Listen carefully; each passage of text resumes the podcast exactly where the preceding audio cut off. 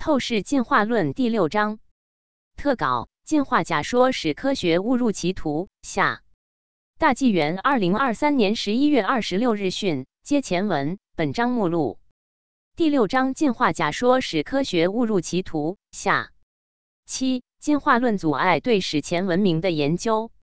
七点一二十亿年前的核反应堆。七点一点一奥克洛铀矿是核反应堆。七点一点二奥克洛现象引起国际关注。七点一点三令人费解的精准核反应条件。七点一点四精准控制的漫画冷却管理系统。七点一点五让人惊叹的核废料处理方式。七点一点六如何做到数十万年稳定运转？七点一点七科学家的质疑和不受拘束的思考。七点二史前人类的脚印。七点二点一犹他州二点五亿年前的三叶虫鞋印。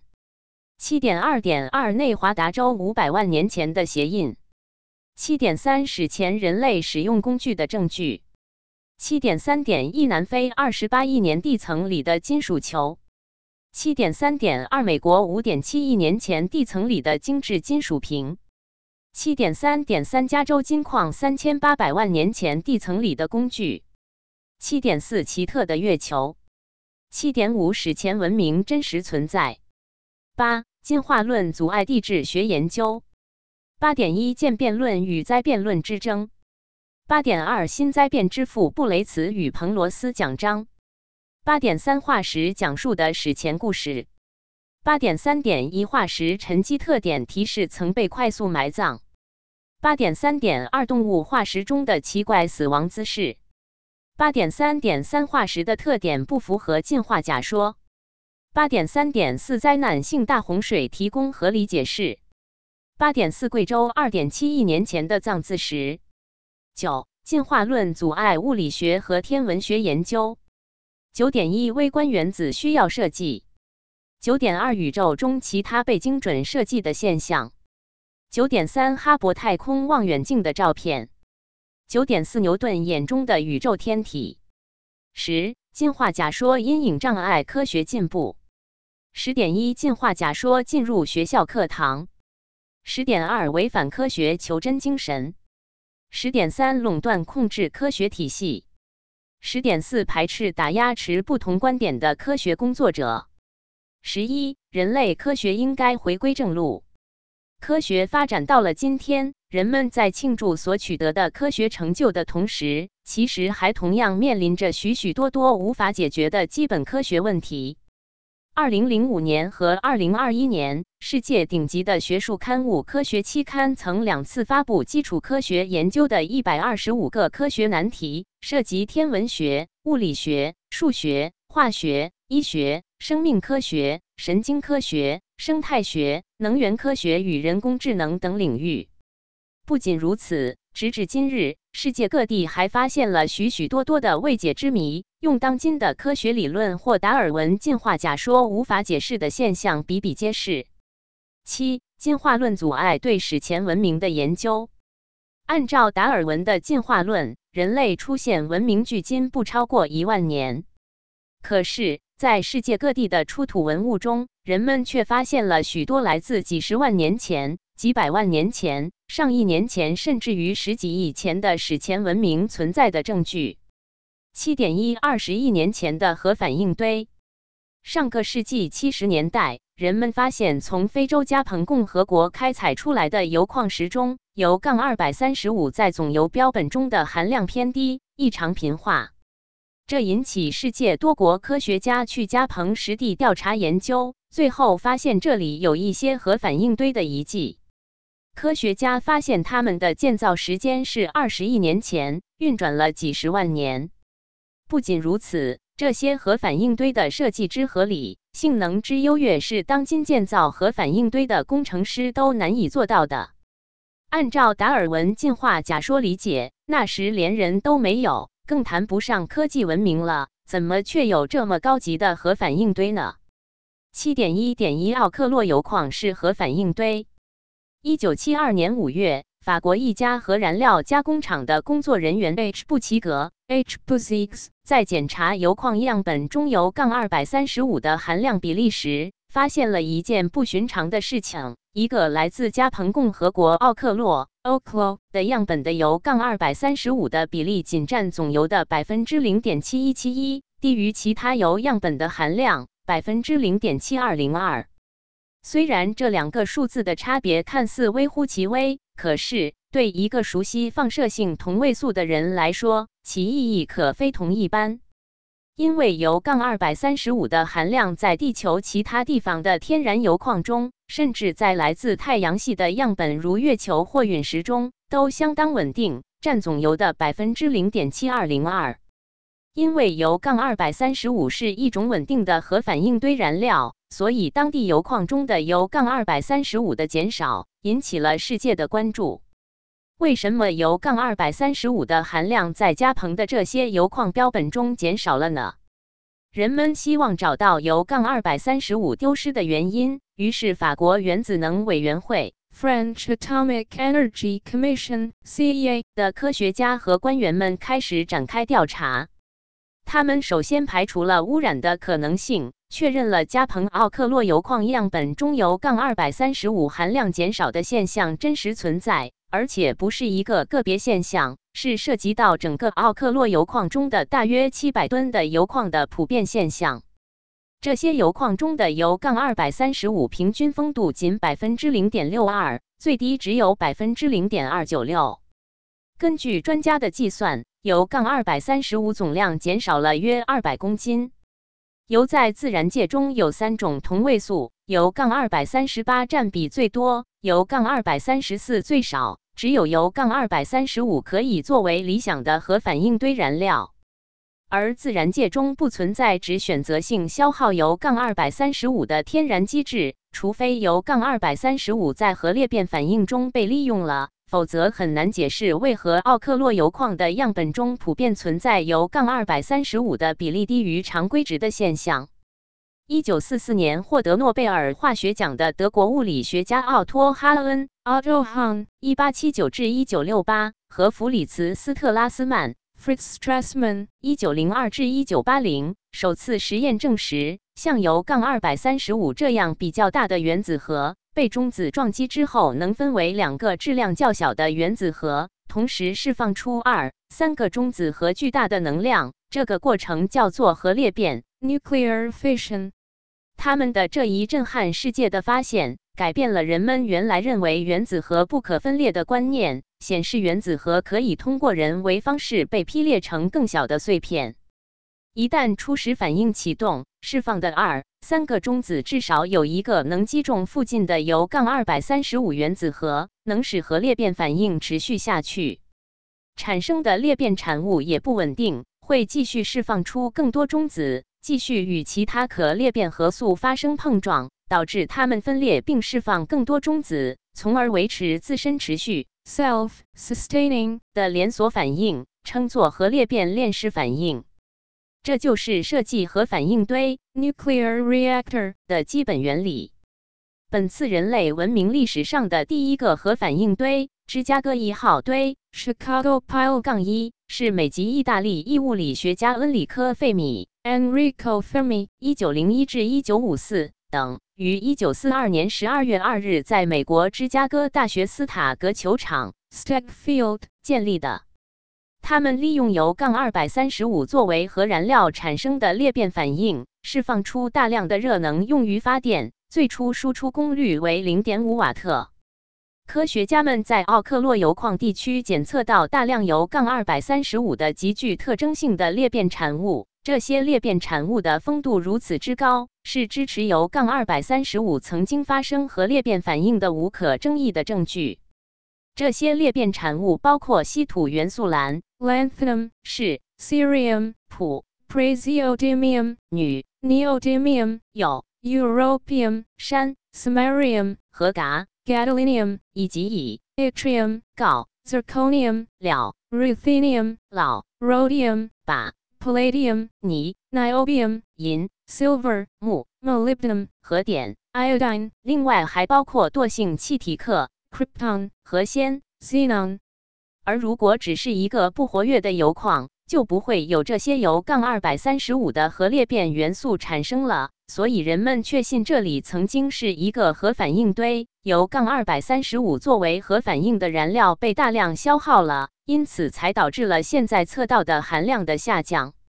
值得一提的是，奥克洛矿石中女杠一百四十二基本为零，而女的七种同位素中，除女杠一百四十二外，其他六种均能在奥克洛矿石中测到。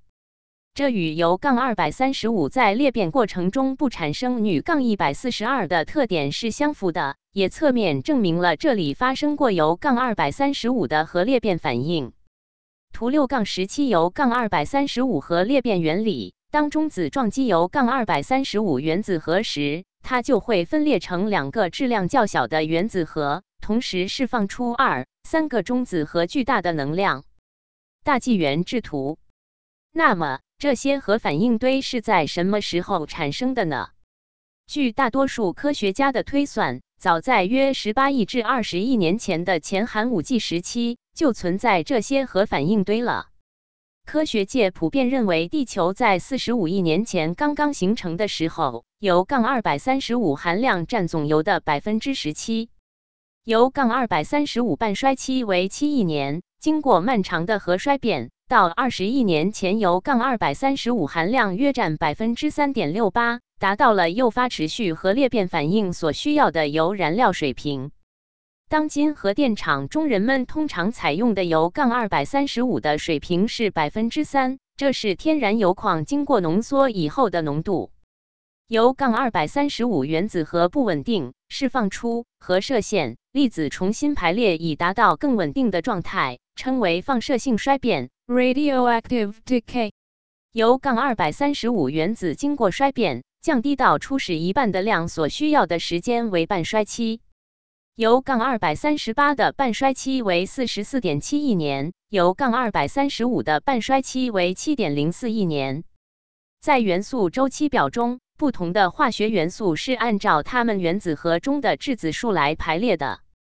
由杠二百三十八、铀杠二百三十四和铀杠二百三十五都是铀 （uranium） 铀元素，都有九十二个质子，所以在元素周期表中的序数都为九十二，位置相同，因此得名同位素 （isotope）。二百三十八、二百三十四、二百三十五代表的是原子量，它等于原子核的质子和中子相加的和。如铀杠二百三十八有一百四十六个中子。改变中子数不会改变元素类型，但会改变元素的稳定性。不仅如此，加蓬核反应堆持续运行的时间长久得超乎想象。科学家通过测量铀杠二百三十五其他一些特征性裂变产物，如钚二百三十九 （plutonium 二百三十九）的含量，计算出加蓬核反应堆的裂变反应曾经持续了数十万年。随着进一步挖掘，科学家在加蓬铀矿区内发现了十几个核反应堆。加蓬核反应堆的平均输出功率约一百千瓦，可以给大约一千个灯泡供电。这相当于一九五一年十二月二十日人们在美国爱达华州用核反应堆发电时最初向外输出的功率。七点一点二奥克洛现象引起国际关注。加蓬核反应堆是如何形成的？又是如何能奇迹般的持续平稳的运行几十万年呢？科学家们对此产生了极大的兴趣。一九七五年六月二十三日至二十七日，国际原子能机构 （International Atomic Energy Agency） 加蓬当局和法国原子能委员会 （French Atomic Energy Commission） 在加蓬首都利伯维尔 （Libreville） 联合召开国际学术专题研讨会。来自十九个国家的世界顶级科学家热烈地探讨加蓬核反应堆的不同寻常之处，称之为奥克洛现象。代表美国参加会议的是当时美国顶级核物理学家和化学家乔治 ·A· 考恩 （George A. Cohen，一九二零至二零一二）。考恩曾在美国能源部下属的主导开发第一颗原子弹的洛斯阿拉莫斯国家实验室。Los Alamos National Laboratory（LANL） 就职三十九年，在二战期间参与曼哈顿计划 （Manhattan Project）。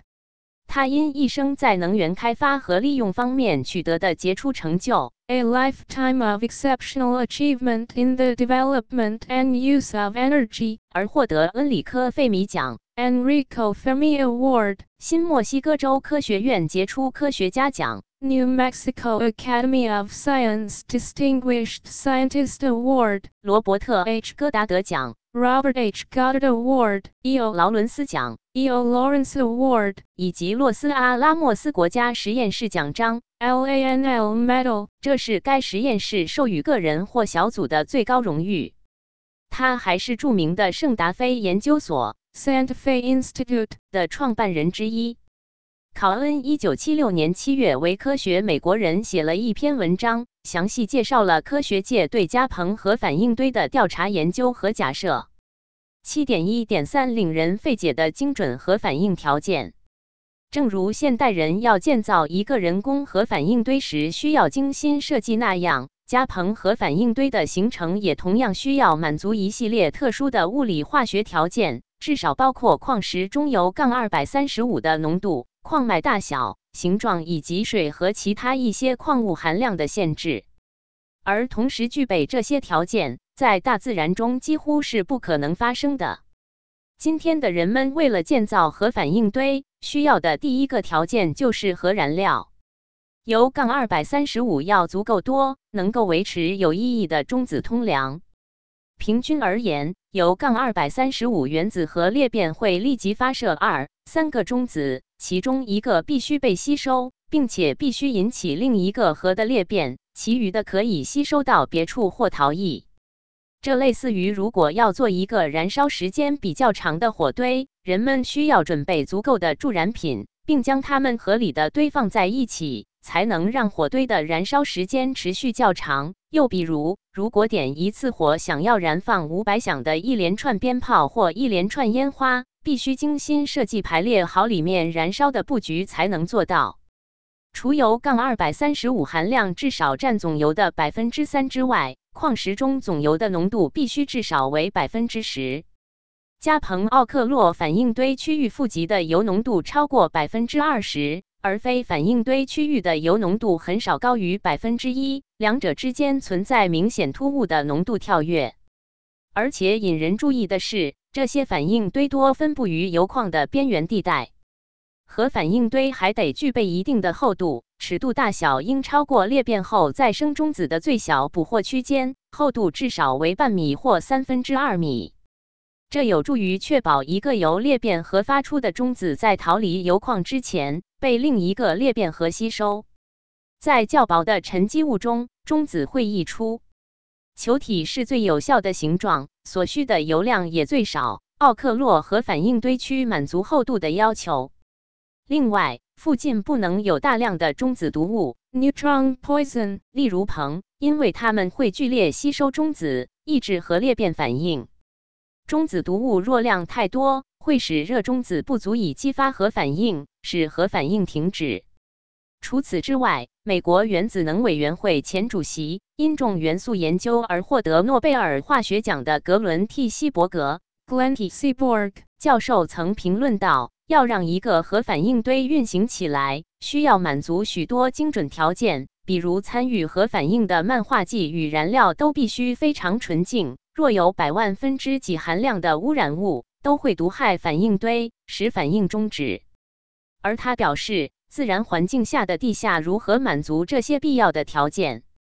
奥克洛核反应堆的情况真是令人费解。从有反应堆的地理位置和分布来看，像是经过精心设计的，无法用自然形成的这种猜测来解释。另外，这些核反应堆大多埋藏在地下，在地下越深，温度越高，压力越大。如果地下环境温度超过二百摄氏度，岩石就会发生形态变质，Metamorphism. 比如石灰石会变质成大理石。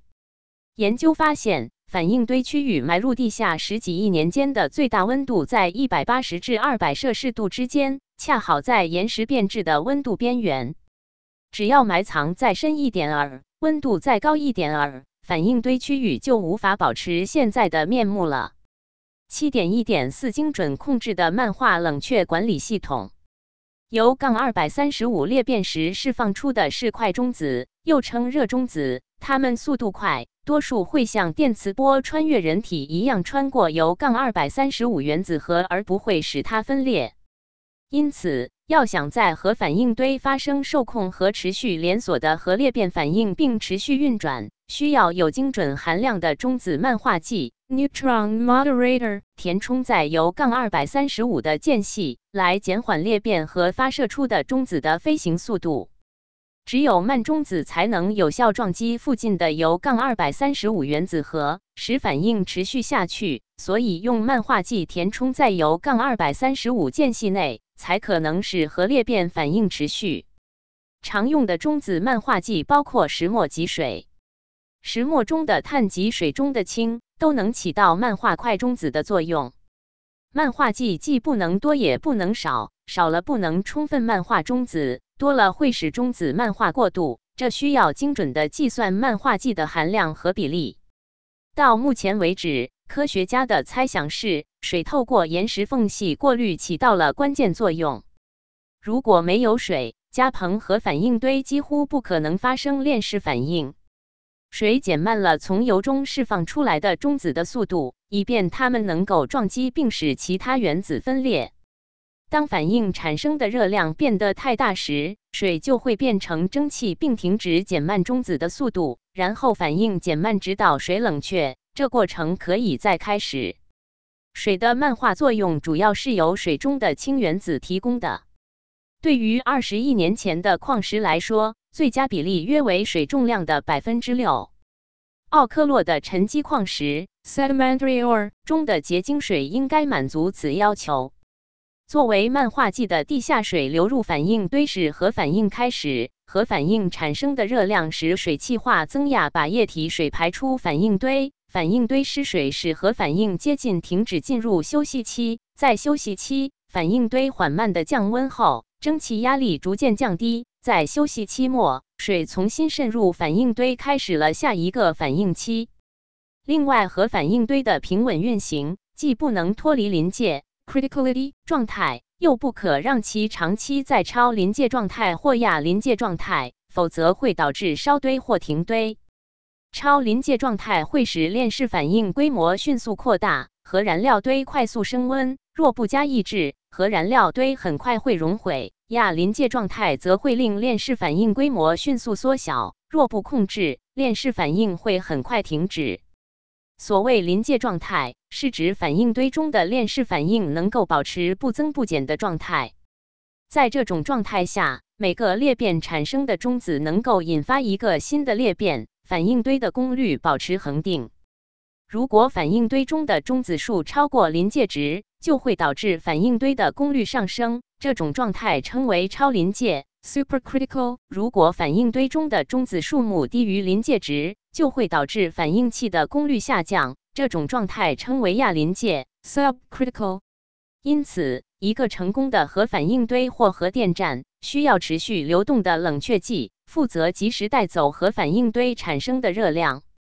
现代的核电站，人们为了使核反应动态的维持在临界状态，主要采取的方式是频繁调节核燃料里的中子吸收材料的面积，以及调整冷却水流。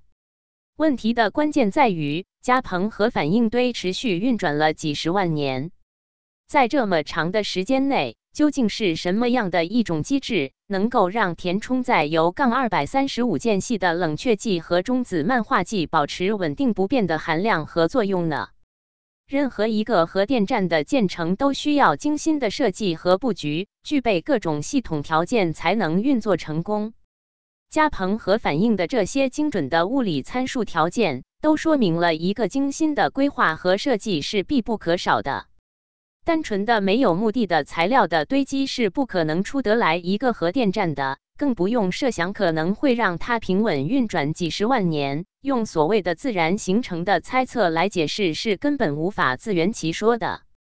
考恩在反应堆内的一些断层附近观察到明显的中子通梁和铀杠二百三十五的损耗，他认为这些断层很可能是充满水的通道。这说明这里存在管道设计的可能性。然而，这还仅仅只是二十亿年之后人们看到的一点点残存的痕迹。七点一点五，让人惊叹的核废料处理方式。人们一直在寻找新的能源来满足地球上人类的发展需求，其中之一的核能被认为可能是最重要的中短期解决方案。不幸的是，现代的核能技术总是伴随着放射性核废料。而核废料的处理问题一直是一个困扰科学家的难题。自从人们用核能发电以来，核电厂一直在产生大量对人和环境有害的高放射性废弃物，包括钚 （plutonium, Pu）、铯 （cesium, Cs）、钡 （barium, Ba） 以及惰性气体氙 （xenon, Xe）、和氪 （krypton, Kr） 等。一旦它们被释放到环境中，就会对环境造成不可避免的污染。如果要储存核废料，必须能将有毒放射性元素有效保存至少十万年。问题是，人们不知道使用什么材料来制作储存核废料的容器。钢材会生锈，混凝土会渗漏，甚至玻璃也会被辐射损坏。通过对奥克洛反应堆的研究，科学家看到了智慧。安全处置核电站产生核废料的多种方法。奥科洛的核反应堆核废料在很长一段时间内被有效的捕获和保留在反应堆区域周围的花岗岩、砂岩和粘土的磷酸铝矿物中，固定在奥克洛的地下深处，并没有向环境中扩散，而且持续了数十亿年不变。不，plutonium 是最令人担忧的反应产物之一。它从近二十亿年前形成的地方只移动了不到十英尺。放射性铯同位素一直是核废料处理中的长期难题。例如，在福岛和切尔诺贝利核电站事故之后，为了对公众的健康和环境安全负责，人们曾经花费了大量努力来绘制裂变铯在土壤、沉积物、植物和动物中的扩散和保留情况的地图。二零一八年，美国国家科学院院刊《Proceedings of the National Academy of Sciences of the United States of America》简称 PNAS 刊登了美国海军研究实验室 US Naval Research Laboratory 同位素成像系统研究奥克洛反应堆中裂变产物放射性元素铯和钡的处理方式。铯杠一百三十四和铯杠一百三十七是核裂变产物。其中，铯杠一百三十七是最易挥发的元素之一，也是危害健康的主要放射性核素之一。主要传播途径是大气和水体，所以如何阻隔其进入空气或接触水流，就成了防止核子扩散的重点。二零一八年的研究发现，在奥克洛反应堆终止后五年，具有较大健康危害的裂变物铯和钡就被捕获到了 Ru 金属及其硫化物聚集体中。而且，它们被保留在反应堆里最活跃的区域，而没有扩散或流失到周围环境中。铬是一种稀有惰性金属，铬像一层壳一样帮助封存了放射性元素，把它们与环境安全隔离。也就是说，奥克洛核反应堆产生的核废料仍然靠近它们最初的产生地，并且在沉积岩中，所以不会被地下水溶解或扩散。这些方法都让科学家感到非常惊讶。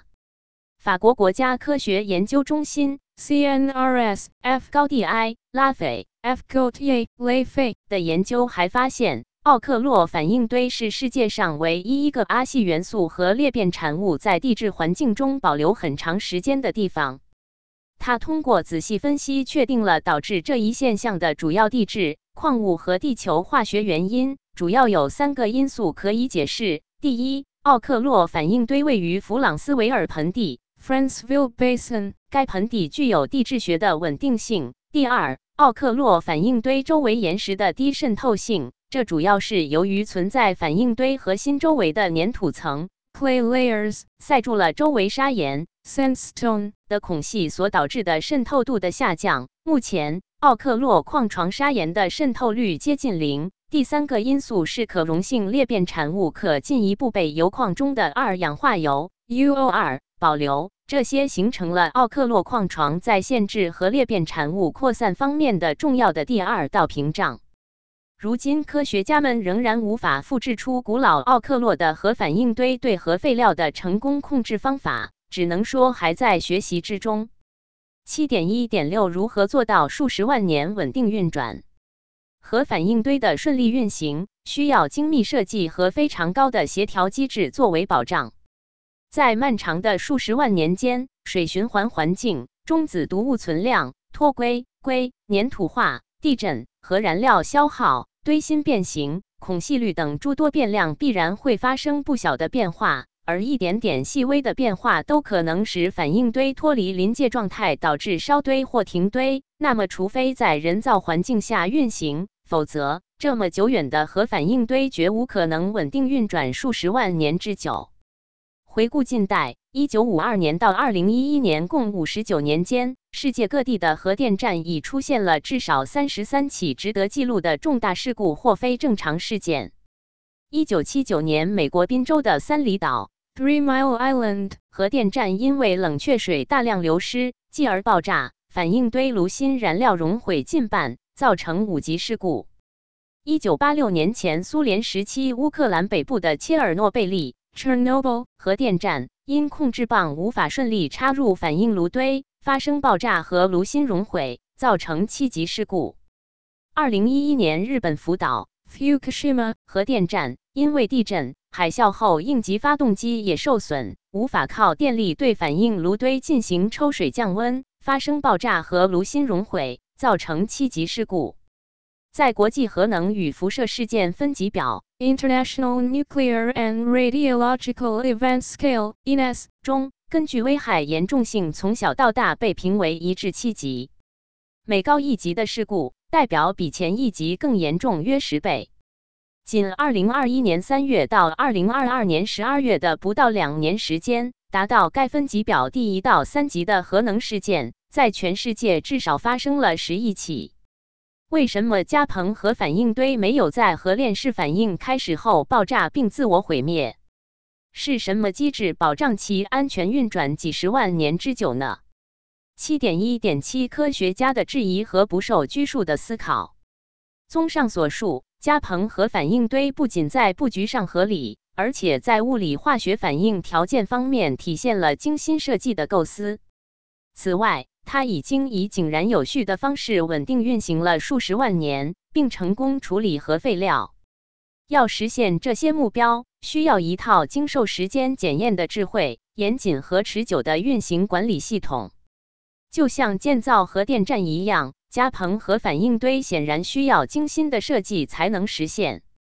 人们不得不承认。即使是当今最优秀的核物理专家和工程师，也难以设计出类似加蓬核反应堆这样的奇迹。五十年来，科学家们竭尽所能，仍无法说清这些反应堆如何形成且稳定运行数十万年的机理，只是把它归结为自然形成的假说，好像因为无法解释，就只好用自然形成来勉强作为最好的解释。然而，根据地球形成的物理学知识，天然油是不能够自动形成一个天然核反应堆的。原因有三：其一，铀杠二百三十五属于超重元素，超重元素的形成是在超新星爆炸中产生的。超新星爆炸释放了极大的能量，足以使得原子核发生合成和重排，从而形成超重元素。这是宇宙中超重元素的来源之一。超新星爆炸形成了地球上的众多丰富的元素和矿脉。天然铀矿在地球地壳上的分布，取决于超新星爆炸时相关超重元素的分布、地球形成过程和其中相关物理规律等。其二，超新星爆炸是天然铀矿形成的一种主要机制。但这机制并不能够导致设计条件那么复杂的核反应堆的形成，所以天然铀矿自动形成这么一个可控且高智能的核反应堆的可能性几乎为零。可控核反应堆的形成需要特定的设计和管理，而天然铀矿并不具备这些特性。一个可控的核反应器也需要精确的工程设计和控制管理，这些是至关重要的。包括对中子流的调控、反应器冷却系统的设计以及对核燃料的处理等方面的要求。而天然油并没有经过这些精密的处理步骤，因此在自然状态下不可能形成一个有效可控的核反应堆。其三，前寒武纪时期天然油矿中放射性铀杠二百三十五的含量较高。当铀杠二百三十五含量足够时，铀杠二百三十五核裂变链式反应可能会发生。但是，可控核裂变反应自然发生，科学家是无法相信的。尤其加蓬核反应堆对有害核废料的高智能的处理方式，更是令人不可思议。迄今为止，那些所有声称核反应堆为自然形成的文章，都只是停留在一个没有根据的假说的阶段，并没有提供任何支持大自然如何生成这么一个比人为设计还要精巧、强大很多倍的核反应堆的证据。一些人似乎只是在维护对自然形成假说的信仰，寻找拼凑支撑自然形成假说的证据，对大量疑点则避而不谈。法国核物理学家罗杰·诺德 （Roger Nodet） 在加蓬反应堆的前期研究中担任项目组长。一九九六年，他在总结自己二十年研究成果的《奥克洛化石核反应堆》（Oklo: The Fossil Nuclear Reactors） 一书中，详细列举了奥克洛核反应堆大量无法以自然形成解释的现象和技术细节。因为篇幅有限，这里不详述。其实，根据2004年美国能源部的记载，在20世纪70年代的早期，当各国科学家第一次听说这些被称为天然的核反应堆时，就表示了高度怀疑。一群世界上最优秀的物理学家在精心设计机械细节、材料纯度和组件几何形状等等各方面的条件下，才建造出了芝加哥一号。科学家们反问：建造核反应堆时？需要如此高度的工程、物理学和敏锐、细致的关注、可控核裂变反应，怎么可能在自然界随机发生呢？How they asked could fission reactions happen in nature when such a high degree of engineering, physics, and acute, detailed attention went into building a nuclear reactor? 然而。进化假说否定了二十亿年前人类或高智能生物存在的可能性。因进化假说在科学界的垄断地位，导致很多科学家无法公开表达，而只好用隐晦的方式表示对自然形成理论的深度质疑。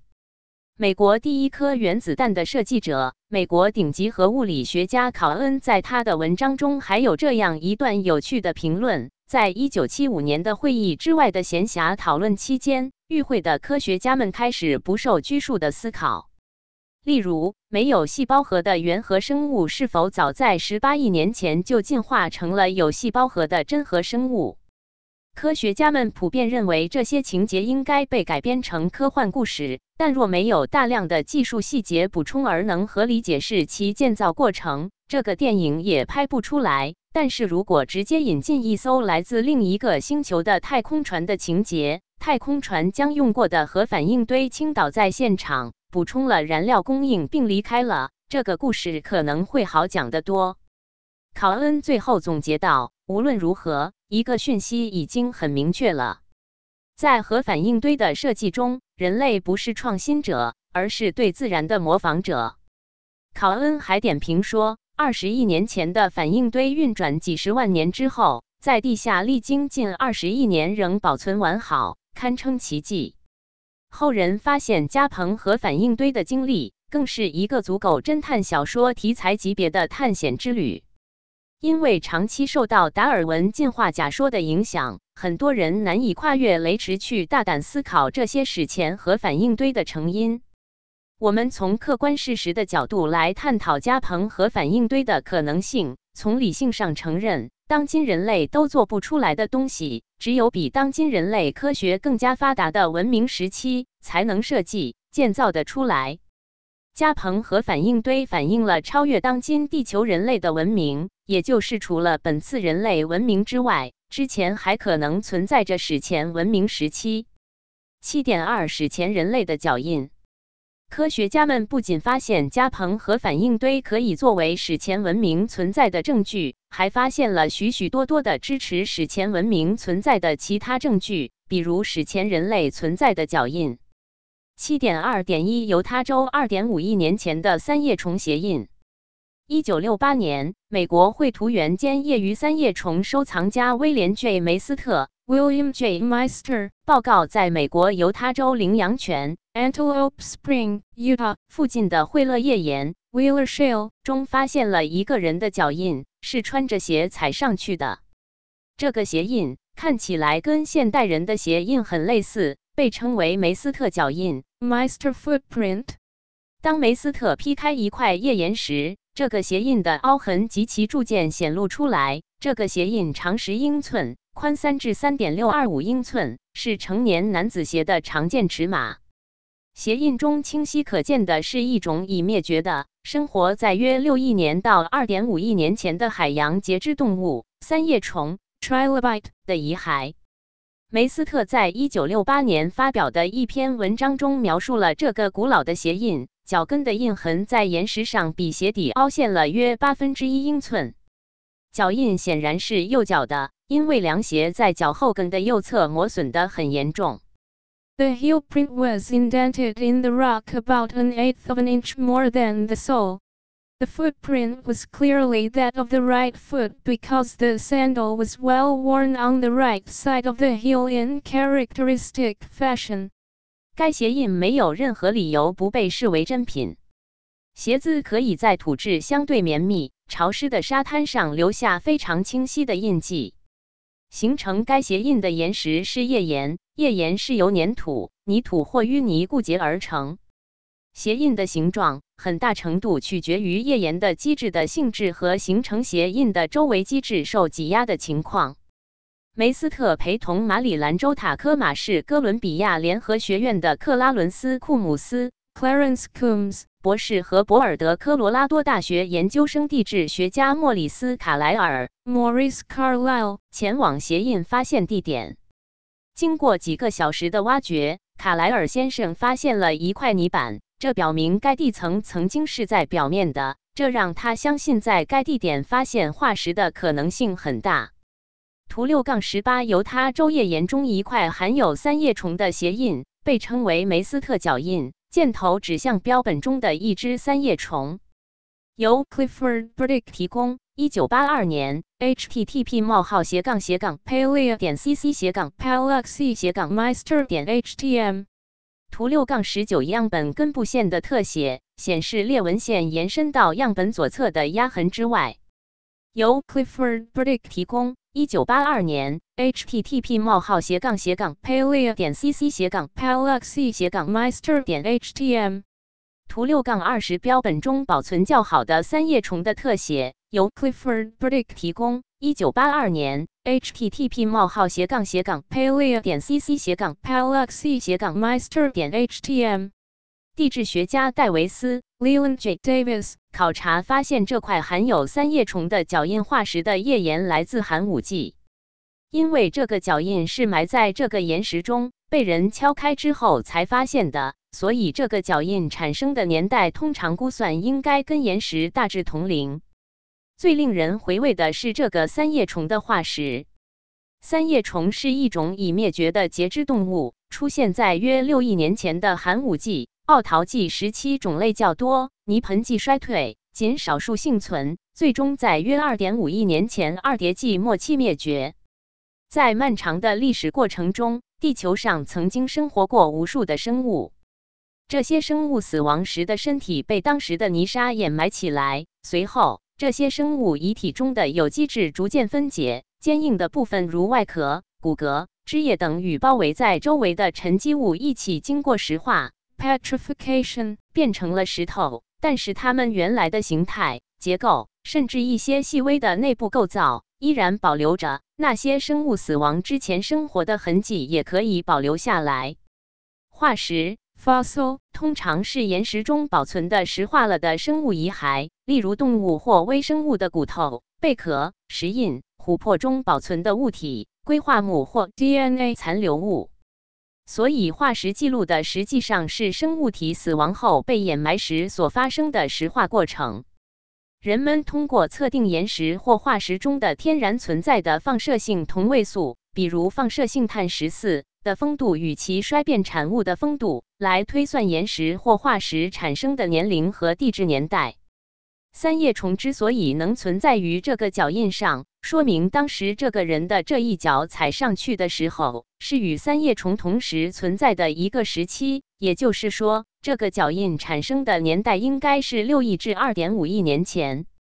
这个脚印是一个遥远过去存在史前人类的无可辩驳的证据。犹他大学冶金教授库克 Melvin A. Cook 称赞该发现是人类足迹化石中最了不起的样品，most remarkable specimen of a fossil human footprint。一九六八年六月十三日，《沙漠新闻报》（Deseret News 发表了题为《令人困惑的化石》（Puzzling Fossils Unearthed） 的文章。报道了该发现，文章附带了化石照片。随后，全美国各地报纸也报道了该发现。实际上，在全球各地都发现过史前人类脚印化石。最久远的是美国肯塔基州岩宝县发现的十个完整的人类足迹和几个零碎的足迹，被称为岩宝县足迹 （Rockcastle County Footprints）。它们位于石炭纪的砂岩中。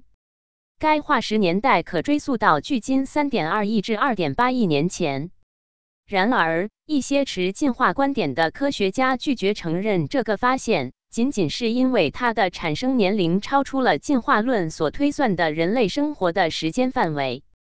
如格伦·库班 （Glenn J. Cuban） 或美国国家科学教育中心 （National Center for Science Education in the United States） 等都把它当作是自然产物。或用一些地质现象来做牵强的解释，而不敢突破进化论的局限来面对史前人类文明存在的可能性。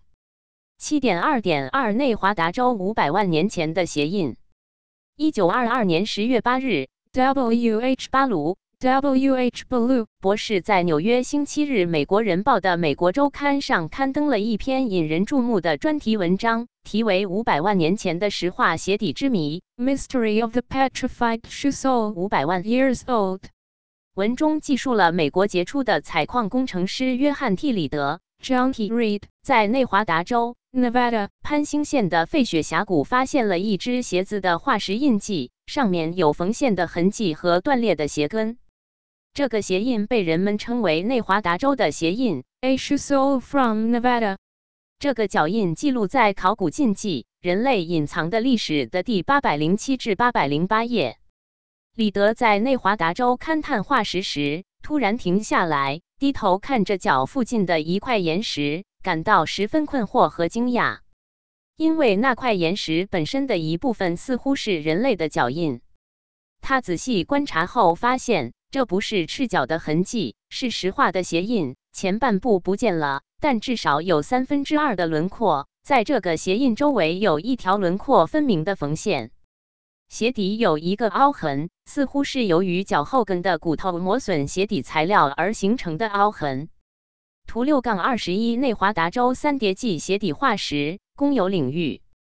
李德感到非常惊讶。接下来找到了洛克菲勒研究所的一位显微摄影师和一位分析化学家，对标本进行了拍照和分析。显微照片的放大倍率比标本本身大二十倍，显示了缝线的微小细节。分析最终证明这个鞋底是人类的杰作，即使是用肉眼也可以清楚地看到缝线以及鞋底对称的轮廓。据当时的《纽约时报》报道。它非常适合十岁或十二岁的男孩，边缘光滑，就像刚剪好的一样。令人惊讶的是，缝线似乎是双线，一条靠近鞋底的外侧边缘，另一个在第一条线的内侧约三分之一英寸处。皮革在内部的贴边较厚，并且似乎稍微倾斜，因此在边缘处半英寸宽向外延伸。鞋底大概八分之一英寸厚。保持着良好的对称性，贴边的完美线条以及鞋底缝制到鞋子上的数百个微小孔的外观，使该物体成为在检查它的科学家眼中如此非凡的怪胎。地质学家检查了该印记，测出该带鞋底的石头是来自三叠纪的化石。三叠纪是二点一三亿至二点四八亿年前，这块岩石至少有五百万年的历史。一九二二年初里得到纽约拜访了美国自然历史博物馆的古生物学家威廉马修斯博士 Dr. William Matthews 向他展示这块三叠纪鞋底化石后，请他留意这个鞋印，并问他对此有何看法。尽管马修斯对这块化石的鞋底与人的鞋底相似的细节表示了极大的惊讶。他说：“我从未见过如此非凡的东西。” I have never seen anything so extraordinary as this。但最后马修斯这样说：“这是我见过的最完美的自然模仿作品，但仅此而已。这不是人的作品。人们不相信人类在这片大陆上的存在超过了三万年。” It is the most perfect piece of natural mimicry that I have ever seen, but that is all. It is not the work of man. It is not believed that man has existed on this continent for more than 三万 years. 不仅如此，美国自然历史博物馆矿物学部馆长赫伯特 ·P. 惠特洛克 （Herbert P. Whitlock） 博士也称其为一个非常了不起的标本，但是他用了这样的词来形容他见过的最能骗人的。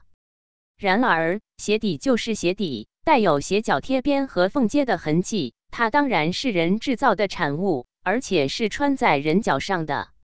任何一个不带有先入为主观念的客观观察者都不会怀疑它的起源或性质，而使这些专家们拒绝这个化石的唯一原因，好像就在于人类在当时并不存在。显然，任何权威对这种奇怪化石的认可都会颠覆达尔文的理论。从这次事件中，我们不难看到，马修斯博士和惠特洛克博士等人显然因为关于人类起源的进化假说的影响而拒绝接受这个化石上的脚印是鞋印的事实。这真是一个可悲又可笑的逻辑。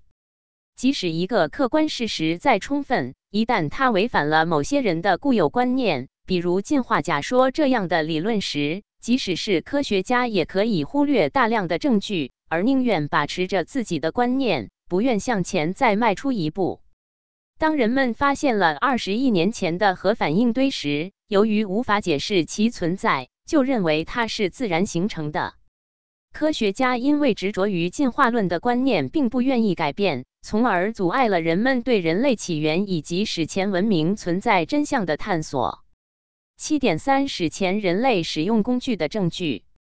英国生物学家和作家伊凡 ·T· 桑德森 （Evan T. Sanderson，一九一一至一九七三）提出异地文物 （out of place artifacts or parts） 这一术语，是指人类的化石或印记、动物、人造物体等等，在一些不寻常的地层或地质构造中被发现。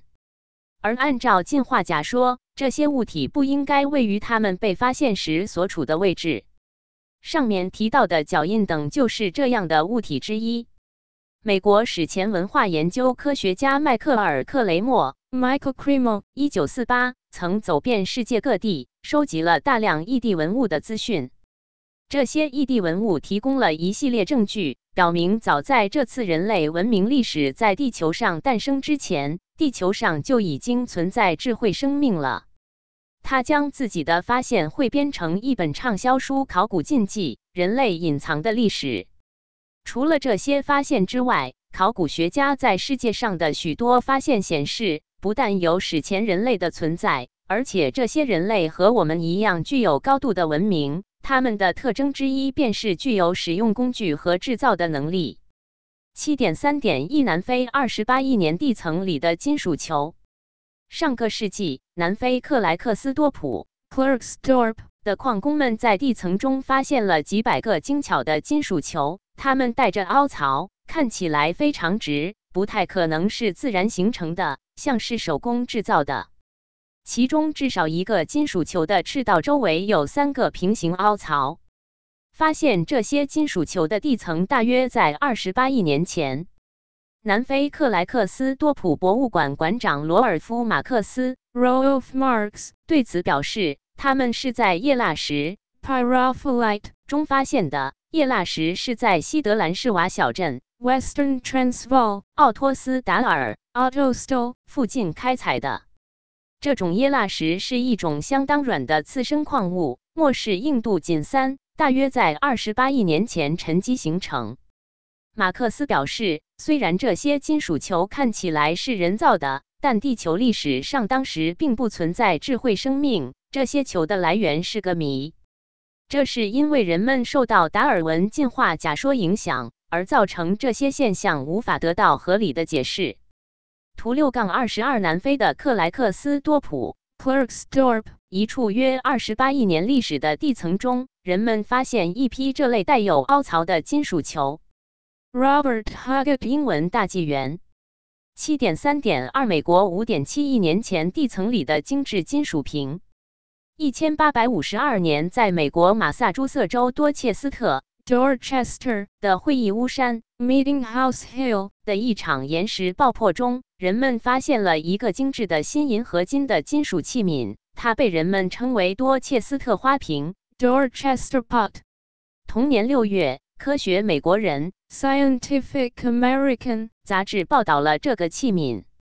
这个小花瓶呈中型，顶部有一个小开口，约四点五英寸，十一点五厘米高，底部直径为六点五英寸，十六点五厘米，顶部直径为二点五英寸，六点四厘米。它由锌制成，并精致镶嵌着银质的图案，侧面有六个花卉的装饰条纹，底部有类似藤蔓或皇冠的条纹。多切斯特花瓶的装饰工作和完美制造表明，它的创造者是大师级金属工匠。这个金属花瓶的发源地在罗克斯伯里利岩，Roxbury Conglomerate 其年代可追溯到5.7亿至5.93亿年前的埃迪卡拉时期。Ediacaran Period 图六杠二十三，一千八百五十二年，美国马萨诸塞州出土的新银合金金属花瓶，估计有5.7亿到6亿年历史。https: 冒号斜杠斜杠三 W 点 ancient 杠 code 点 com 斜杠横杠 Dorchester 横杠 Pot originating from 杠五九三 million year old Roxbury Conglomerate 七点三点三加州金矿三千八百万年前地层里的工具。一千八百四十九年，人们在加州中部内华达山脉山坡上的古老河床砾石中发现了黄金，吸引了成群结队的冒险家来到这里淘金。很快，矿工们在桌山 Table Mountain 和金矿区其他地点的隧道深处发现了数百件石器和人体骨骼的化石。一千八百八十年，美国加州首席政府地质学家、哈佛大学地质学教授乔赛亚·德怀特·惠特尼 Josiah Dwight Whitney （一八一九至一八九六）撰写了关于加州金矿矿井深处发现的物品的长篇著作《加州内华达山脉的金砾石》。The auriferous gravels of the Sierra Nevada of California 向科学界报告了这一证据。该书于一千八百八十年由哈佛大学比较动物学博物馆出版。这些石器工具包括尖矛、石臼和杵，在厚厚的未受干扰的熔岩层下面。地质学家证实，这些文物和骨头被嵌入的地层属于始新世时期 Eocene period 三千八百万至五千五百万年）。十九世纪史密森尼学会 Smithsonian Institution 的威廉 ·B. 霍姆斯 William B. Holmes 说：“也许，如果惠特尼教授充分了解今天所理解的人类进化的故事，尽管他面前有一系列令人印象深刻的证词，他也会犹豫是否要宣布这一结论。” Holmes of the Smithsonian Institution, one of the most vocal 19th century critics of the California finds, wrote, Perhaps if Professor Whitney had fully appreciated the story of human s evolution as it is understood today, he would have hesitated to announce the conclusions formulated that humans existed in very ancient times in North America, notwithstanding the imposing array of testimony with which he was confronted. 除此之外，类似的金属工具还有很多。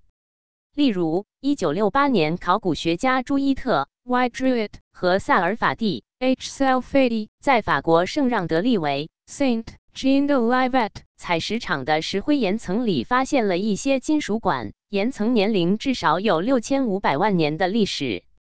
在考虑并消除了几个假设之后，朱伊特和萨尔法蒂得出结论，在六千五百万年前已经有智慧生命存在。一九六六年，胡安·阿门塔·卡马乔 Juan Armenta Camacho 和新西亚欧文·威廉姆斯 Cynthia Irwin Williams 在墨西哥城附近的霍亚勒克 Hiaglaco 挖掘出一批铁锚。美国地质学家弗吉尼亚斯蒂恩麦金泰 Virginia Steen McIntyre 博士和美国地质调查小组的其他成员测定发现，这是二十五万年前的武器。尽管地质学家做年代测定的技术是成熟的，但是因为这些数据所显示的人类文明历史与当前达尔文主义对人类起源的解释相矛盾，所以这些案例被从科学论述中删除。换句话说，如果事实与现有理论不符，那么这些事实即使非常确凿，也必须被抛弃。七点四奇特的月球，在宇宙天体中，行星环绕恒星运动，卫星环绕行星运动。地球是绕着太阳运行的一颗行星，月球是绕着地球运行的一颗卫星。月球是浩瀚宇宙中离地球最近的一颗星球，能照亮地球上的黑夜，与人们的生活息息相关。然而，月球是怎么形成的呢？一千八百七十九年，达尔文的儿子乔治·达尔文 George Darwin 认为，快速旋转的地球排出的部分物体形成了月球。这个假说虽然明显缺乏依据，但是由于没有其他解释。在相当一段时间内保持着一定的流行度。后来，科学家认为一个行星天体撞击了早期的地球，形成了一个碎片环，最终聚集成一颗天然卫星——月球。这个大撞击假说是目前最被科学界接受的关于月球形成原因的一个假说。但是，科学家发现月球具备与其他星体明显不同的特点。第一个有趣的现象要从人类的登月计划说起。一九六九年七月二十日，阿波罗十一号成功登上月球，靠的是土星五号运载火箭的成功运送。美国 NASA 航空航天工程师沃纳·冯·布劳恩博士 Wernher von Braun 一九一二至一九七七就是土星五号运载火箭的首席设计师。布劳恩当时是美国太空总署太空飞行中心主任。一九六七年入选美国国家工程院院士，一九七五年获得国家科学奖章。他被公认是二十世纪最重要的火箭开发工程师。尽管阿波罗登月舱的主要目的是让人登陆月球表面，但他们的用途并没有在离开月球表面后就结束。美国太空总署将废弃的太空船用于科学研究。一九六九年十一月十九日，阿波罗十二号第二次登上月球。按照事先阿波罗登月计划的一部分，美国太空总署故意让一个登月舱坠毁，在月球上造成了猛烈撞击，引发月震。然后，科学家通过测量月球的震动，试图弄清楚月球的内部结构。撞击的结果如何呢？一九七零年三月，布劳恩发表在《大众科学》（Popular Science） 上的一篇文章，给出了答案：月球像钟声一样响起，回响持续了将近一个钟头。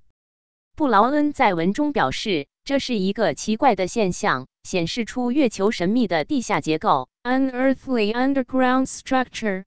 大众科学另一篇二零一六年的文章的报道类似。阿波罗撞击力相当于一吨 TNT 炸药，由此产生的冲击波在短短八分钟内就形成并达到顶峰，然后又花了一个小时才完全消散。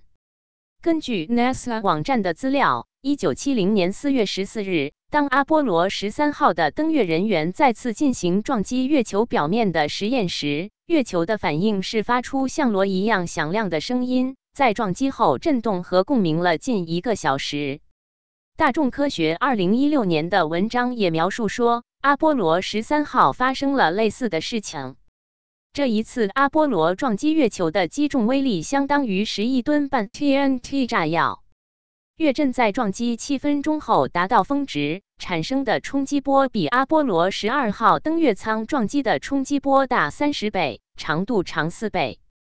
当时登月太空人杰克斯威格特 Jack Swigert 开玩笑说。这是该任务中唯一顺利进行的。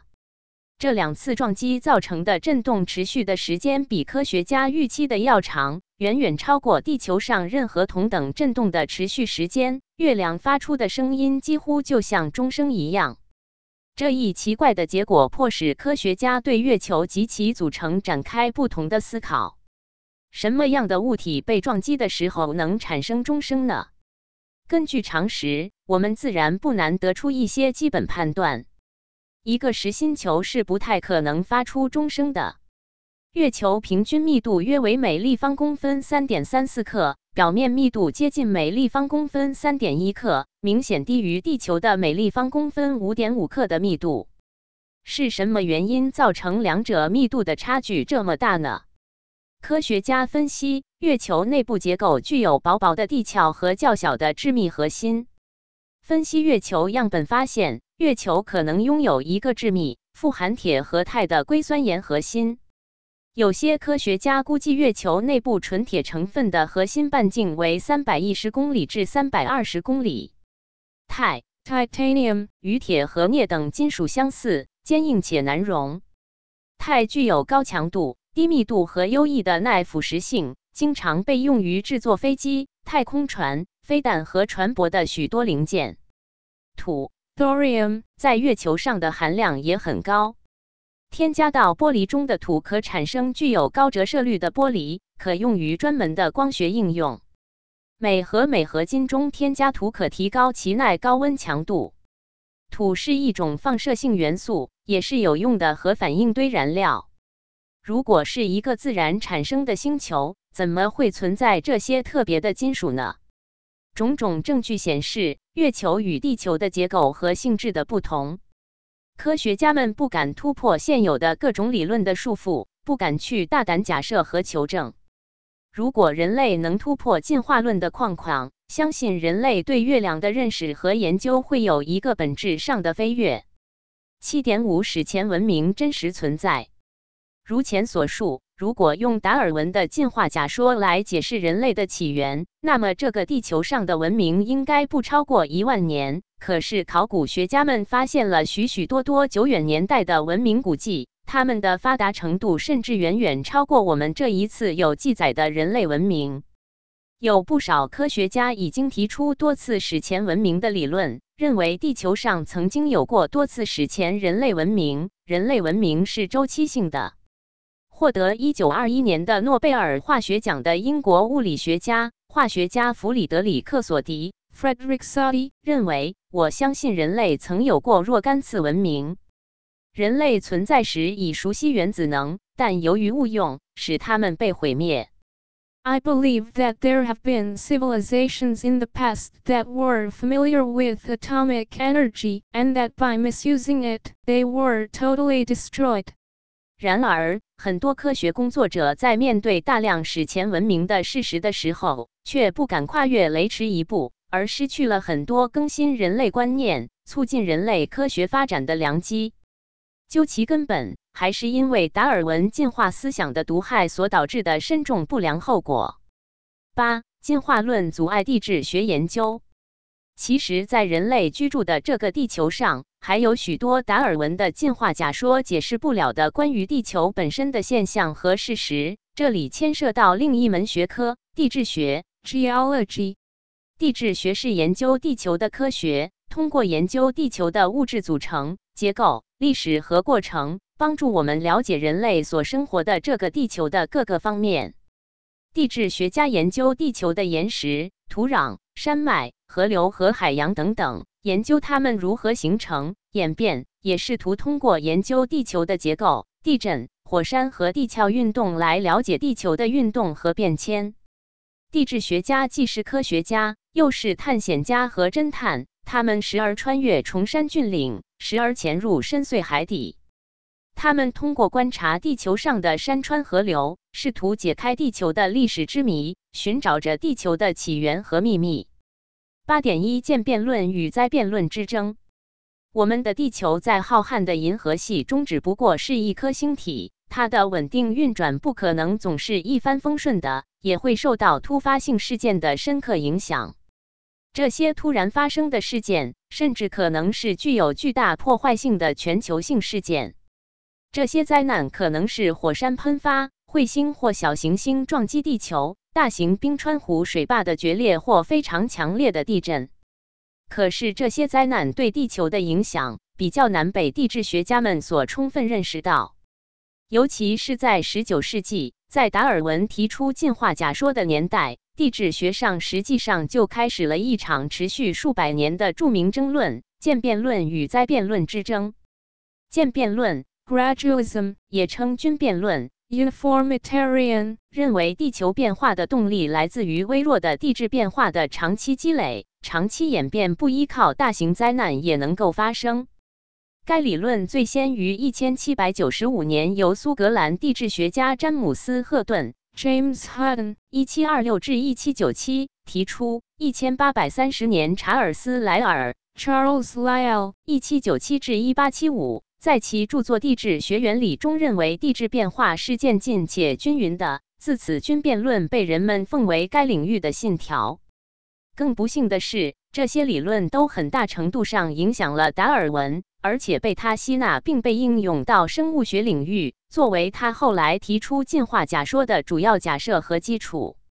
可是，19世纪初，也不是所有人都盲目跟随这些理论。例如，比较解剖学和古生物学的创立者，法国杰出的动物学家和博物学家乔治·居维叶男爵 （Georges Cuvier，1769-1832） 就是当时最具影响力的灾变论提出者。居维叶做了大量影响当时科学界的关于动物解剖结构的原创研究。他的研究笔记惊动了巴黎自然历史博物馆的动物学教授艾蒂安·杰弗里·圣伊莱尔 （Etienne Geoffroy Saint Hilaire），并因此而受聘于该博物馆。他还担任帝国公共教育督察，并协助建立法国省立大学。由于这些卓越的学术和教育领域的贡献，他于1811年被授予骑士爵位。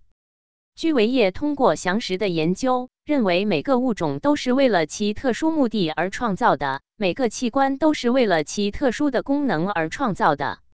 他进一步指出，根据动物的解剖学特征，证明不同物种自创世以来就没有改变。所以在关于物种的起源问题上，居维叶完全不同意其他学者提出的进化论观点。我们在第三章列举的大量的现代分子生物学的证据，详细阐述的人体结构的精妙复杂、无法用进化来解释的现象。居维叶在一百九十多年就曾经提出过这样的观点。同时，居维叶还通过对化石系统性的研究，令人震惊地发现了一些灭绝的物种，例如重建了一种未知四足动物化石的完整骨骼。而证据显示，该动物物种已经群体灭绝。此外，它还在更深、更偏远的地层中挖掘出包括大泥、飞行的爬行动物和灭绝的大象的动物遗骸，而这些灭绝的物种与现在的动物相去甚远。居维叶对地球在相对较短的时间跨度发生的巨大地质变化印象深刻。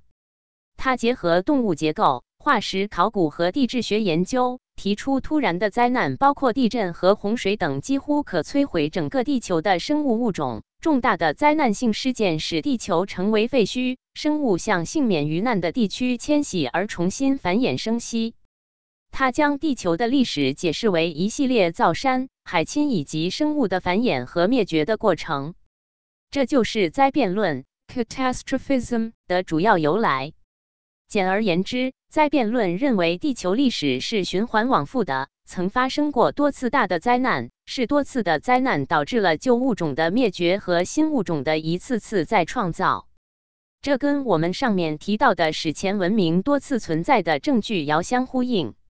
而当今科学界已经普遍接受的灾变论，也叫大规模灭绝 （Massive Extinction），是指地球上曾经发生过全球性的。短暂的重大环境变化而导致地球生物物种的群体急剧灭绝。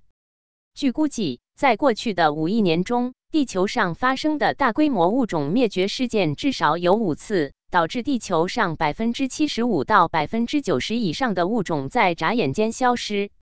一九八二年，芝加哥大学的两位古生物学家大卫 M. 劳普 David M. Rupp （1933 至 2015） 和杰克·塞普科斯基 Jack Sepkoski （1948 至 1999） 共同在《科学 Science》期刊发表了一篇具有里程碑意义的论文，确定了五次灭绝事件发生的特定地质年代。目前，地质学家们公认的五次灭绝事件分别大致发生在4.44亿年前的奥陶纪滞留纪、3.83亿至3.59亿年前的晚泥盆纪、2.52亿年前的二叠纪三叠纪、2.01亿年前三叠纪侏罗纪和6600万年前白垩纪古近纪。老普1996当选为美国艺术与科学学院院士。American Academy of Arts and Sciences 2002年当选为美国哲学会院士。American Philosophical Society 塞普科斯基曾于1983年荣获古生物学会查尔斯舒克特奖 Charles Schuchert Award Paleontological Society 于1968年获得诺贝尔物理学奖的美国实验物理学家路易斯·阿尔瓦雷斯 Luis Alvarez 1911年至1988年曾与他的儿子地质学家沃尔特·阿尔瓦雷斯 Walter Alvarez 1940一起发现约6550万年前的岩层的粘土层具有高一含量。他们推测，一是在一次小行星或彗星撞击地球后沉积下来的。这种巨大撞击的灾难影响引发了大规模灭绝事件，导致了恐龙的灭绝。尽管最初存在争议。但这一理论逐渐获得支持，成为恐龙突然灭绝的迄今为止最合理的解释。八点二新灾变之父布雷茨与彭罗斯奖章。美国华盛顿州东部的哥伦比亚高原 （Columbia Plateau） 上充满了各种地质奇观。超过一万六千平方英里的土地上分布着数百个干瀑布。Cataract，尤其在中部的一片沙漠中，矗立着世界上曾经的最大的瀑布，它宽三英里，高四百英尺。如果现在有水，将会是尼加拉瀑布的十倍大。不仅如此，这里还有奇怪的干峡谷、摩天大楼那么高的砾石堆，足以吞没一个城市的深洞，以及无数奇怪的东西。尤其是在整个华盛顿州东南部。肥沃的起伏的丘陵边界被大片火山玄武岩侵蚀，形成了特有的奇特景观，就好像农田和峡谷被切碎并缝合在一起。当地农民将这些地方命名为疤痕地 （Scablands），他们只能在岩石之间的富含淤泥的地方种植小麦。对于地质学家来说，疤痕的却是一个谜：是什么造成了这种奇特的地质景观？谁能想到这个被人们争论了几十年的问题的答案，却被一个当时并不是地质学家的高中生物老师揭示出来？他为了找到这个答案而转身地质行业，亲身考察，敢于质疑他那个时代的科学教条。虽然这一发现曾经给他招来了长达半个多世纪的质疑和批评，但最终他的理论被地质学界接受。他也因此而成为获得美国地质学会最高荣誉彭罗斯奖章 （Penrose Medal） 的著名地质学家。他究竟是怎么样的一个传奇人物呢？他就是美国近代地质学家哈伦·布雷茨 （J. Harlan Bretz，1882 年至1981年）。出生在密西根州的布雷茨，原本是生物学背景，是阿尔比恩大学。Albion College 生物学学士和密西根大学 University of Michigan 的生物学硕士。一九零九年，当年二十七岁的布雷茨在西雅图的一所高中担任科学课老师。有一天，他到华盛顿大学参观美国地质调查局新绘制的哥伦比亚高原地图。当没有受过正规的地质学训练的布雷茨查看地图时，马上注意到一个引人注目的现象：哥伦比亚高原的昆西盆地 （Quincy Basin） 西缘有一个巨大的干瀑布，似乎是水从盆地溢出并流入哥伦比亚河的地方，坠入一个数百英尺深的峡谷。那个瀑布当时应该比尼加拉瀑布还要大，但奇怪的是，这个瀑布现在看来并没有明显的水源。布雷茨向当时的教员询问了这个现象，但没有得到答案。在那时，布雷茨决定改行成为一名地质学家。四年后，他拿到了芝加哥大学地质学博士学位，并于1922年毕业，返回华盛顿，以便亲自仔细研究调查这片神秘的高原地带。布雷茨当时多次协同学生和家人亲自前往哥伦比亚高原实地调查，积累了大量地形地貌的原始资料。经过半年实地考察后，他得出了一个甚至令他自己都感到震惊的结论：一场地球历史上罕见的灾难性大规模洪水曾经席卷了整个哥伦比亚高原，撕裂了那时的土壤和岩石，在几天之内雕刻出峡谷和瀑布。他在一九二三年的一篇论文中写道：“所有其他假设都有致命性的弱点，而无法自圆其说。”而只有大洪水才是对该地区目前地质学特征的唯一可能的解释。布雷茨指出，渐变式的缓慢侵蚀不可能造成这种独特地貌，只能用一场灾难性的、猛烈的大洪水来解释。只有大洪水能造成这种满目疮痍。他拿出了一张经过他现场仔细研究后绘制的通道式疤痕的沟渠地 （channel Scabland） 的详细地图。这张地图非常准确，几乎是现代卫星图像的虚拟追踪版本。它能给人留下深刻的洪水冲刷高原之后形成的沟渠河道的直接印象。他论证说，这些通道只能由快速而猛烈的洪水雕刻而成。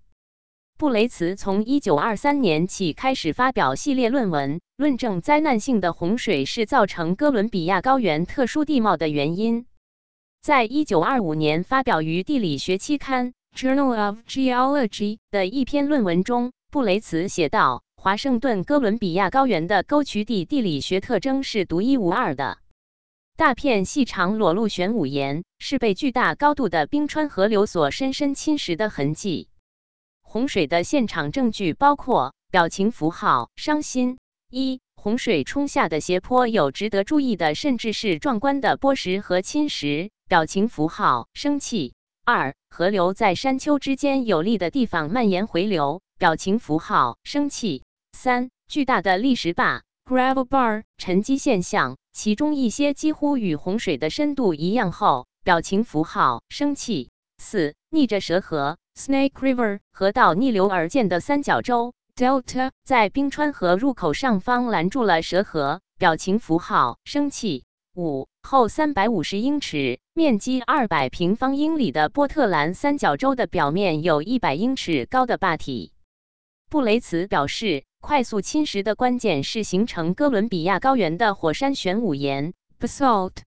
当玄武岩熔岩冷却成岩石时，会形成垂直的六角形柱子，彼此之间的间接较弱。所以这些玄武岩柱子可以一块一块的被分离，因此一场大规模的高通梁的洪水可以迅速的撕裂基岩，以至于像大谷粒 （Grand Coulee） 这样的峡谷几乎在一夜之间就形成了。涉世未深的布雷茨刚开始提出来大洪水理论的时候，就马上被地质学界认定为异端邪说。一个多世纪以来。科学界人士一直信奉莱尔提出的渐变论，认为地质变化是渐进且均匀的。布雷茨的洪水论让人联想到圣经中的诺亚故事，似乎回到了前科学时代。难道神或创世主讲的人类历史居然是对的？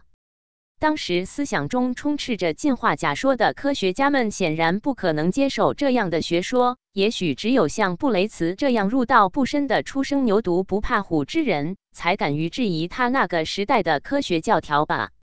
一九二七年，布雷茨发表了另一篇关于斯波坎洪水 （Spokane Flood） 所形成的地貌的论文后，美国的地质界权威邀请他前往华盛顿特区演讲。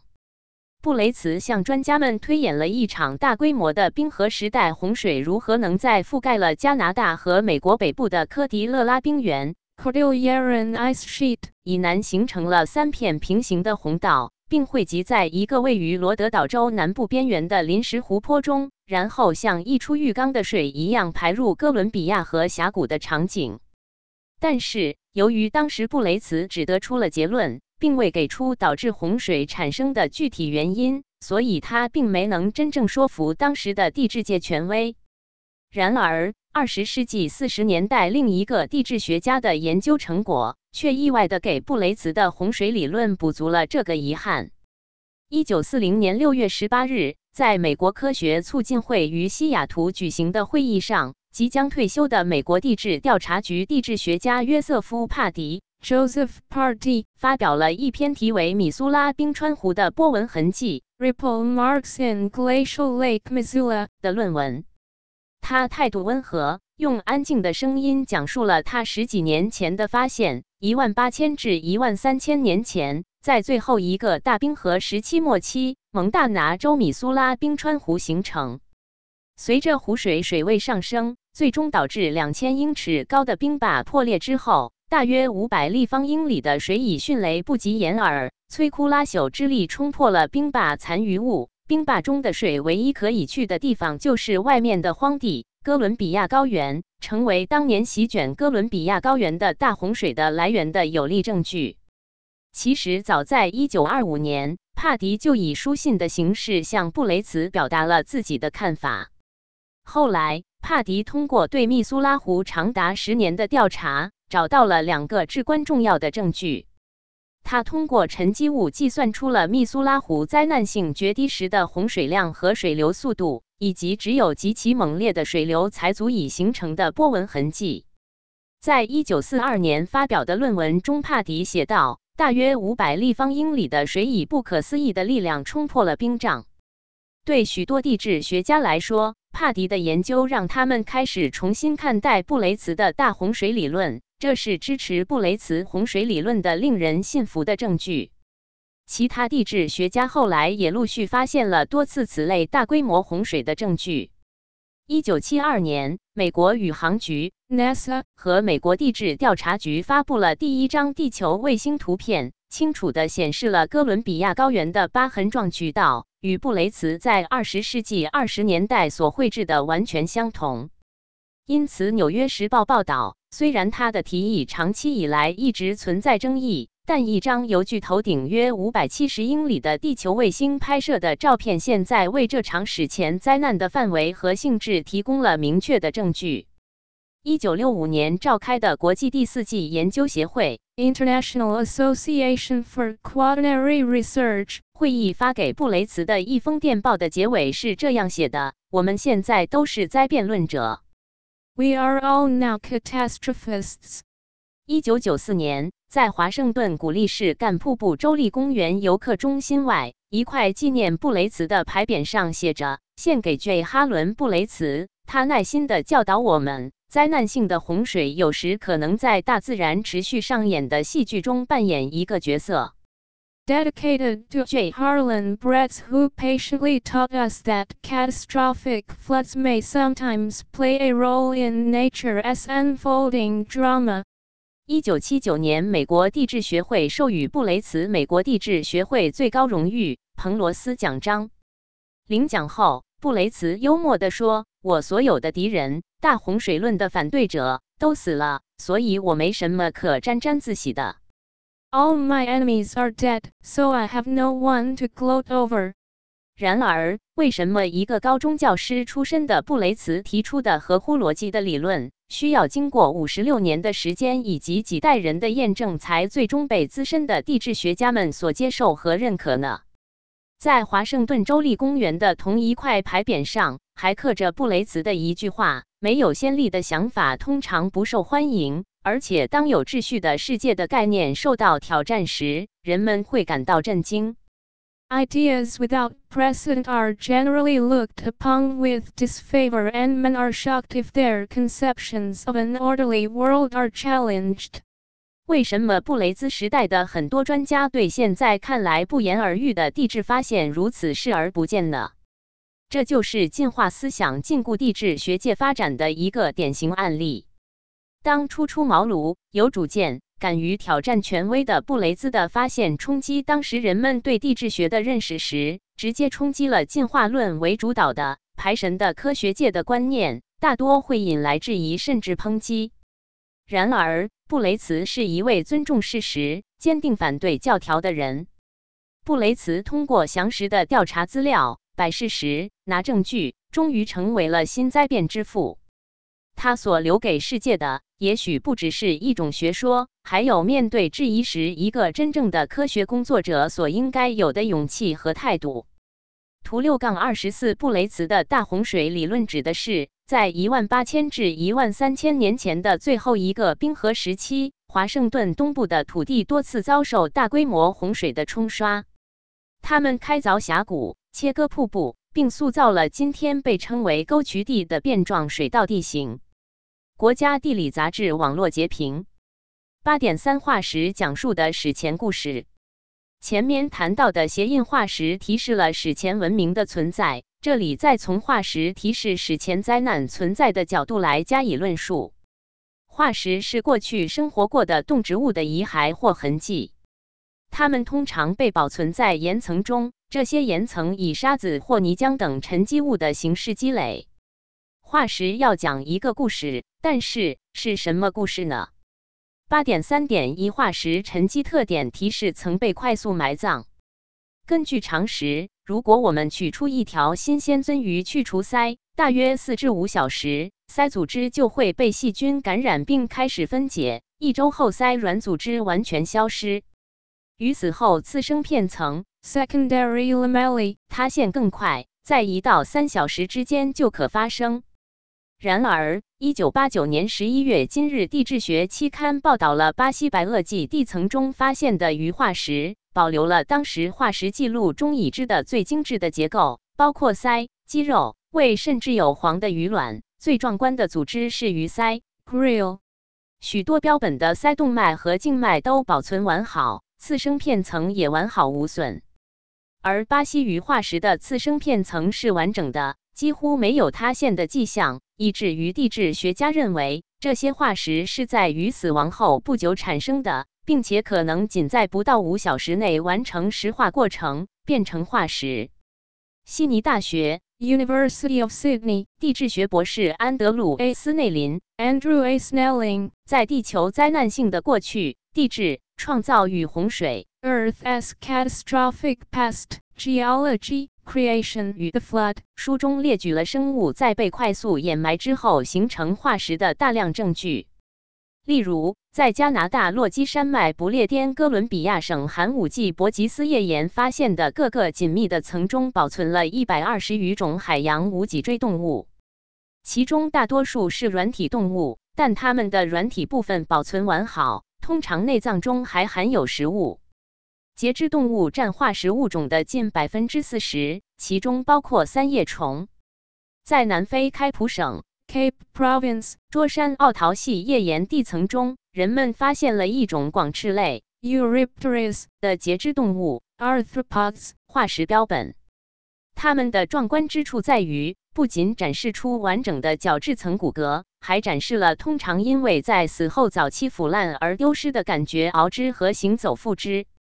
而且，支配腹肢的纤维肌肉也得以保存。有时在头后部也可看到螺旋状的食物道，以及前腹部保存完好的鳃道和树突结构。如果化石形成缓慢，化石中的大部分贝壳应该是厚实的，脆弱的贝壳相对不常见。那么，最厚实的贝壳类群也是海洋化石记录中最常见的吗？二零一五年古生物学期刊的一篇来自美国史密森学会国家自然史博物馆古生物学系的安娜 ·K· 贝伦斯梅尔 （A.K. Berensmeyer） 的研究，发现了意料之外的结果。他们对古生物学资料库 （PBDB） 中四百五十个最常见贝壳类的出现频率进行了研究。根据贝壳大小、厚度、加固因素、类、褶皱、刺。矿物学和微观结构有机物含量对结构的持久性进行评分。与预期相反，研究结果表明，小而薄的贝壳化石与大而厚的贝壳化石在化石中出现的频率一样多。这说明大部分化石在被沉积物埋藏的时候是速度很快的，化石是迅速形成的。综上所述，许多化石生物显示出它们被活埋或死后不久被埋葬的明确证据。快速埋葬是化石形成的最重要的因素。除非迅速掩埋，否则大多数生物的遗体及其精细结构都将无法保存。在现代地质环境中，沉积物的沉积速度太慢而无法保存化石，但许多沉积岩层富含化石。古老的岩石中发现的大量化石表明，它们当时的被埋藏速度肯定比通常要快。当然，促进化石在地层中形成和保存的因素有很多，除了快。